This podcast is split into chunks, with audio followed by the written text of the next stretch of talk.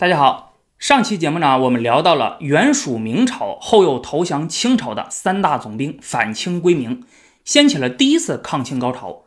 但是呢，最终被清朝镇压下去了啊！清军继续进攻南明，到了一六五零年十一月，南明永历政权就只剩下四川、贵州、广西啊三省之地了，形势可以说是万分危急。正当永历政权生死存亡之际。占据云南的农民起义军大西军决定联名抗清，从而掀起了第二次抗清高潮。大西军的加入啊，为南明至少续命十年。可以这样说吧，在一六五一年之前，南明的抗清主力是官军，但是此后南明主要是依靠以大西军为主的农民起义军来对抗清朝，才得以苟延残喘的。咱们先来简单介绍一下大西军。大西军呢是明末清初张献忠领导的农民起义军。一六四四年，张献忠在四川成都称帝，建国号大西啊，所以他的军队呢就被叫做大西军。一六四六年，清军进逼四川，张献忠率军抵抗啊，不幸呢，在一六四七年初战死了。张献忠死了之后，他的四个养子孙可望、李定国、刘文秀、艾能奇接管了大西军，成为了大西军的主要领导人。啊，由于孙可望的地位和威望位居这四个人之首，所以成为了大西军的第一号人物。在清军的攻势下，大西军被迫南撤，攻入重庆，后又进入贵州。那本来是想把贵州作为自己的新的基地的，但是此时听说呢，云南土司沙顶洲叛乱，占据了云南很多的地方，而云南比贵州还要富庶，地盘也更大啊，于是决定趁此机会占据云南。一六四七年四月底，大西军攻入云南，历时一年多，占领了云南全境。大西军在云南实行了一系列的政治、经济、军事改革啊，努力经营云南，养精蓄锐，不仅稳固了大西军在云南的统治，实力也大为增强，成为了当时抗清势力之中最强大的一支军事力量。此时的南明永历政权已经风雨飘摇，危在旦夕了。啊，迫切需要大西军的援助，才能使自己继续维持下去。而大西军在云南站稳脚跟之后，也希望走出云南，逐鹿中原，夺取天下。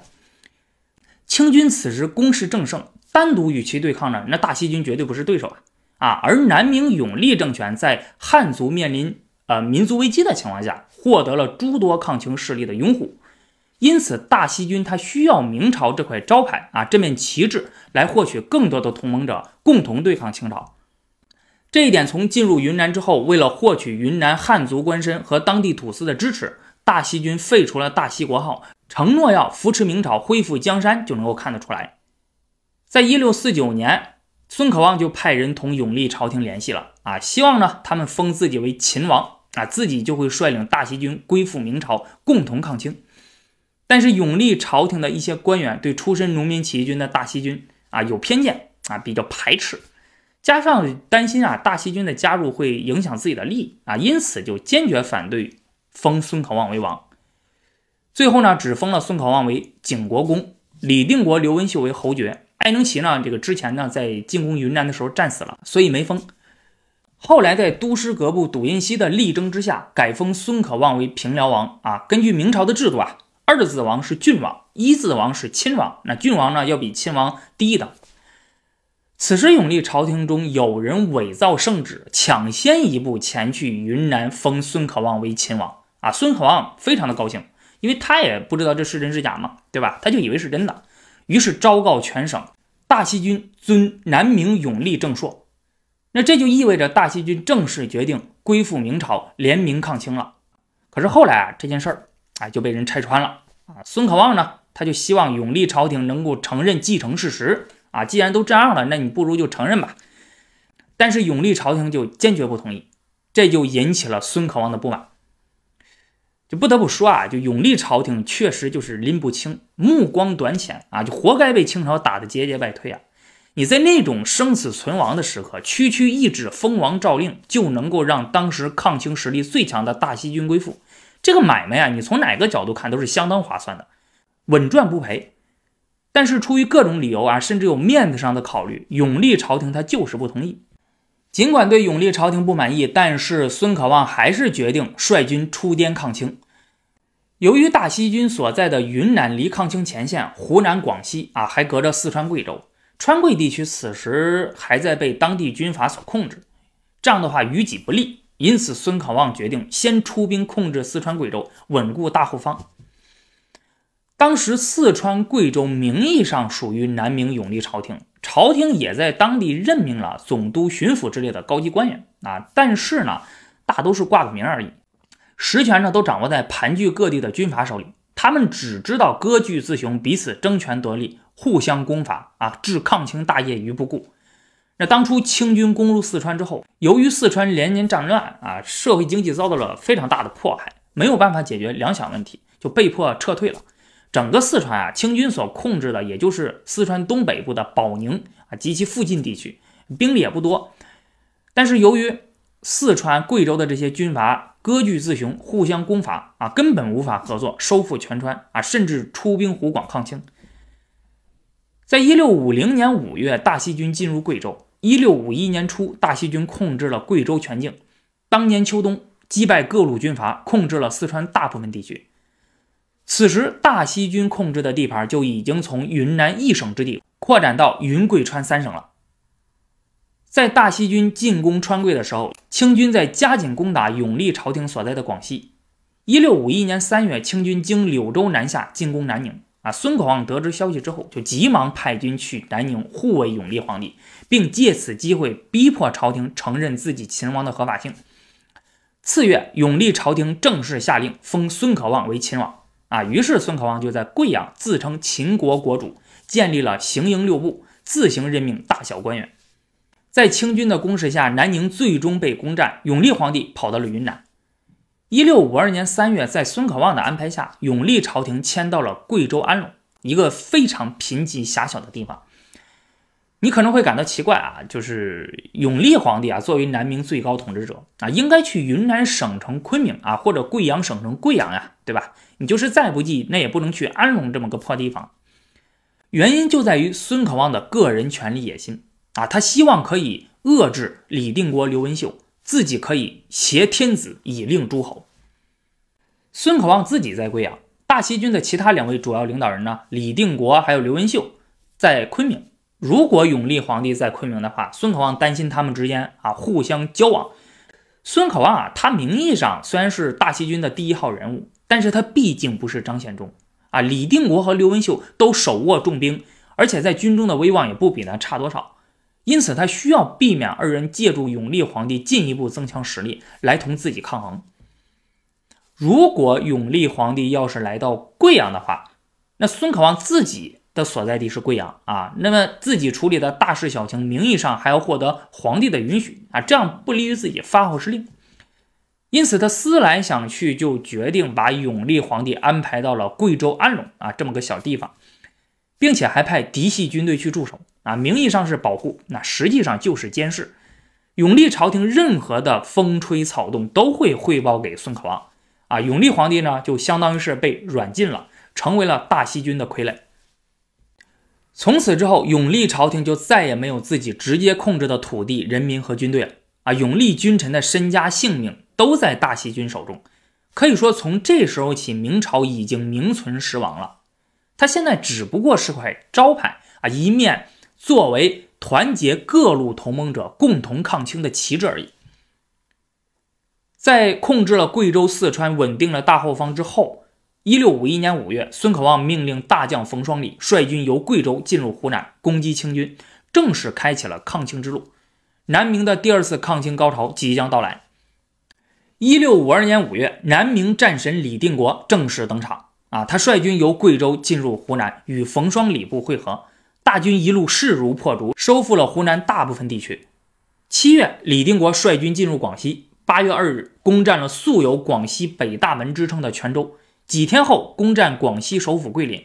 定南王孔有德自杀。九月中旬，广西全省宣告平定。大家就知道这个南明战神啊，不是白叫的啊，真的是非常的厉害。李定国在湖南连续攻克了大批州县的消息传到北京之后，顺治皇帝十分的震惊。他于一六五二年八月派遣靖锦亲王爱新觉罗尼堪率领八旗精兵南下。十二月二十三日，清军到达了湖南衡州府，啊，也就是今天的湖南省衡阳市，与李定国大军相遇。李定国命令先头部队与清军接触的时候，假装败退后撤，将其引入重兵设伏的包围圈。你一看，果然中计。一看李定国军队后撤啊，就觉得啊，看来这个南明军队也没有什么了不起嘛，对吧？就吹得厉害。于是率军追击，结果就落入了包围圈，清军大败，倪堪战死。李定国出兵半年，相继取得了桂林大捷、衡州大捷。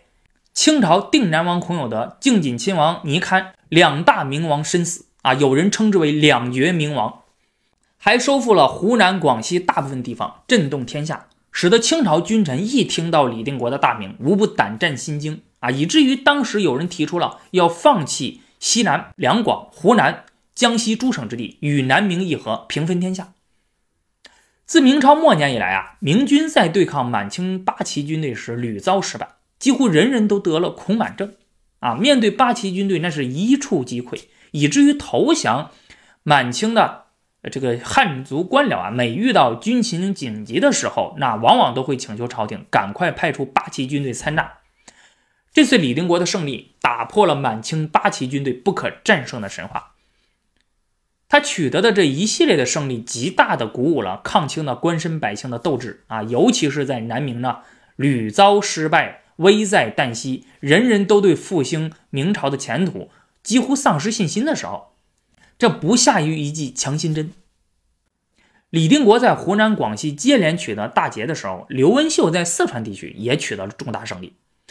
就在当初李定国率军开赴湖南战场，大杀四方之际，清廷派遣平西王吴三桂、定西将军固山额真李国汉率军由陕西汉中入四川。经过一番征战，清军除了原先控制的保宁地区外，已夺得了成都、重庆、梅州等四川的大片地方。孙可望得知消息之后，担心清军会由四川南下贵州，于是派遣刘文秀统领援兵入川，展开全面反攻。清军被击败，刘文秀收复了四川大部分地区。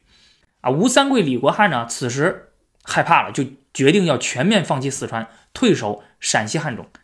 但是就有人劝他说：“别这样，还是要在四川留下一块根据地的。”最后退守在清朝最初啊在四川控制的地方保宁。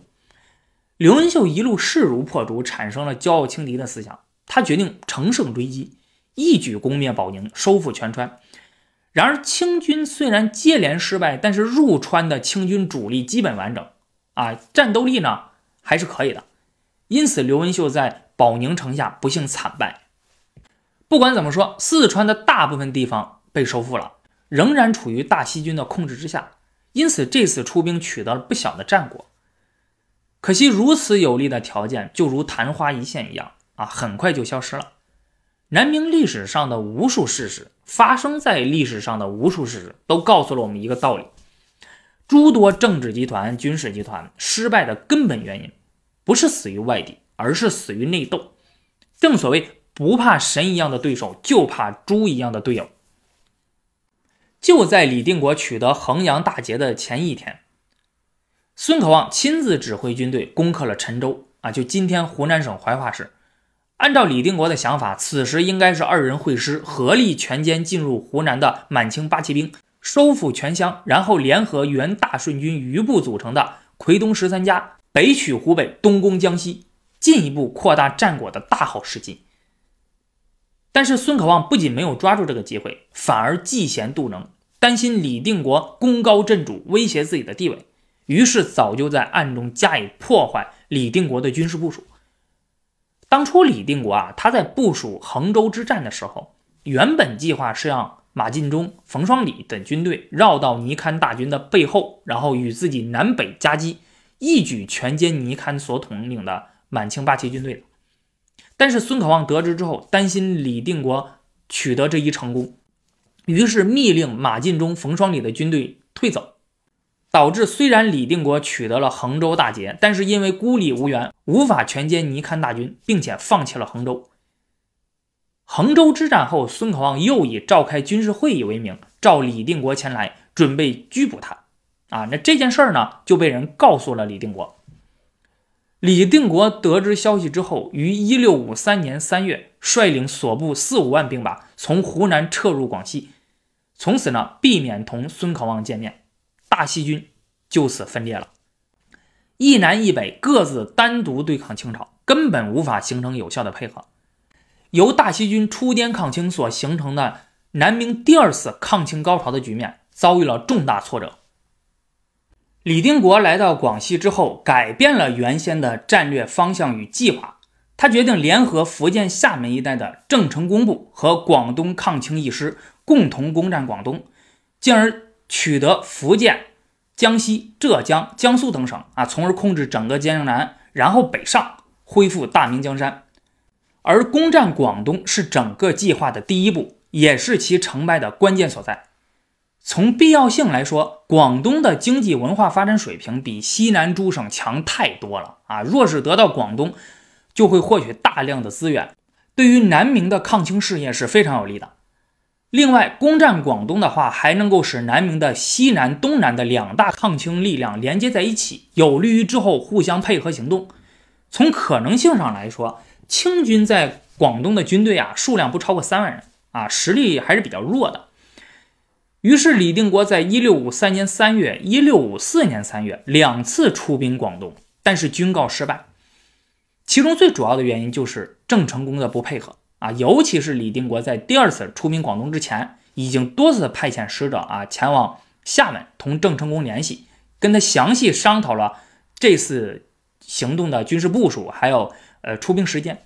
那郑成功也同意了啊，但是等着真正出兵的时候呢，该他出兵了，他却按兵不动，以至于李定国独自对抗清朝大军，最后功败垂成。那郑成功为什么不配合呢？我们大多数人对于郑成功的印象啊，除了收复台湾之外，那就是他坚持抗清，以反清复明为己任。啊，康熙皇帝呢都曾经写对联称赞他：“四镇多尔心，两岛屯师，敢向东南争半壁。诸王无寸土，易于抗制，方知海外有孤忠。”郑成功这一生啊，他确实是始终对抗清朝的啊。在隆武政权灭亡之后，他开始广泛招募文武人才，招兵买马，扩大自己的军事力量，在东南地区独树一帜。他与其他抗清力量不同的地方在于，他有着一支强大的海上军事力量啊。因为郑氏家族本来就是靠海上起家的嘛，他率领这支海上力量，经常出其不意的攻击清朝东南沿海的各地。啊，给清军以重大打击。清军不擅长海战，那在对付郑成功的时候呢，他经常疲于奔命啊。你八旗军队再厉害没有用啊，你使不上劲儿。这也是为什么啊？就郑成功他在路上占据的地盘并不大，就就厦门啊、金门啊，还有沿海一些据点而已。但是却能够一直同清军抗衡，长时间周旋的重要原因。也正是看中了郑成功的这支海上力量啊，李定国才希望可以联合他共同攻占广东。郑成功他不是看不到攻占广东后对于南明抗清事业的帮助啊，他也清楚凭借李定国还有自己的大军联合攻击广东必下无疑，但是他明面上同意，实际上却不想这么做。最主要的原因就在于他希望割据自雄，不想受制于人。李定国第二次出兵广东的时候，郑成功正在与清朝议和啊。当然呢，他并不是想要投降清朝啊，而是想借此机会扩张自己在东南的势力范围，增强自己的军事力量。因此，他不愿意配合出兵，以免破坏和谈，影响自己的目的的实现。郑成功之前尊永历朝廷为正朔，一大原因就在于位于西南的永历朝廷天高皇帝远，方便自己独立行事。如果一旦攻占广东，南明的西南、东南的抗清力量必将连为一体，那么自己的相对独立性就要受到朝廷的限制，还有自己在兵力、爵位和声望上都比大西军的呃孙可望、李定国要差啊。那永历皇帝又在大西军的控制之下，那么自己必将更加受制于人，这对于一心想要寻求相对独立性的郑成功来说是无法接受的。顾城先生在《南明史》中认为啊。郑成功从来就不是朱明王朝的纯臣，他首先着眼的是维护以自己为首的郑氏家族和东南沿海部分汉族绅民的利益。当清朝的大一统危及到这一集团的利益的时候，他就只有站在比较软弱的明朝一边，借助明朝的名义来展开反清斗争。也正是因为如此，他的始终为明，一心抗清，那并不意味着他愿意毫无保留的服从明朝廷的调遣啊，恪守臣节。这个呢，就是历史人物的另一面。在李定国第二次进攻广东失败之后，由于损失比较大，那加上他又急于赶去安隆迎接永历皇帝入滇，从此之后他就再也没有力量和机会进入广东了。这个战略计划付之东流，甚至从后来的发展历史能够看得出来，这可能是南明最后一次复兴的希望所在了啊！但是呢，就这么没有了。而在湖南战场上，从一六五三年春开始，明清双方在湖南战场上长期处于相持的局面，主要是因为啊双方实力相当啊，经过多次对战之后，发现谁都无法消灭对方啊，那没有办法，就只能是相持不下了。直到一六五五年五月，孙可望派刘文秀率军主动出击，水陆并进，计划先攻占常德，然后收复长沙、衡州、岳州，之后北攻湖北武昌。此次常德之战，由于天气原因，导致陆上行军的军队行动受阻，而乘水路而来的军队呢，又遭到了清军的伏击，全军覆没。啊，刘文秀就随即带领军队退回贵州，无功而返。这次战役看似是一个普通的战役，但是从后来历史的发展来看呢，却不是普通的。为什么这么说？因为这场战役成为了大西军自联明抗清以来最后一次主动出击的军事行动。此后，大西军内部围绕着是继续拥护还是取代永历皇帝而公开分裂、纷争不已，甚至大打内战，已经无力东顾了。大西军内部为什么会出现这样的纷争呢？啊，这样的争端对于当时明清相争的政治格局来说，到底意味着什么呢？我们下期接着聊。啊，下期节目呢，也是南明这个系列的呃最后一期了啊，欢迎大家关注。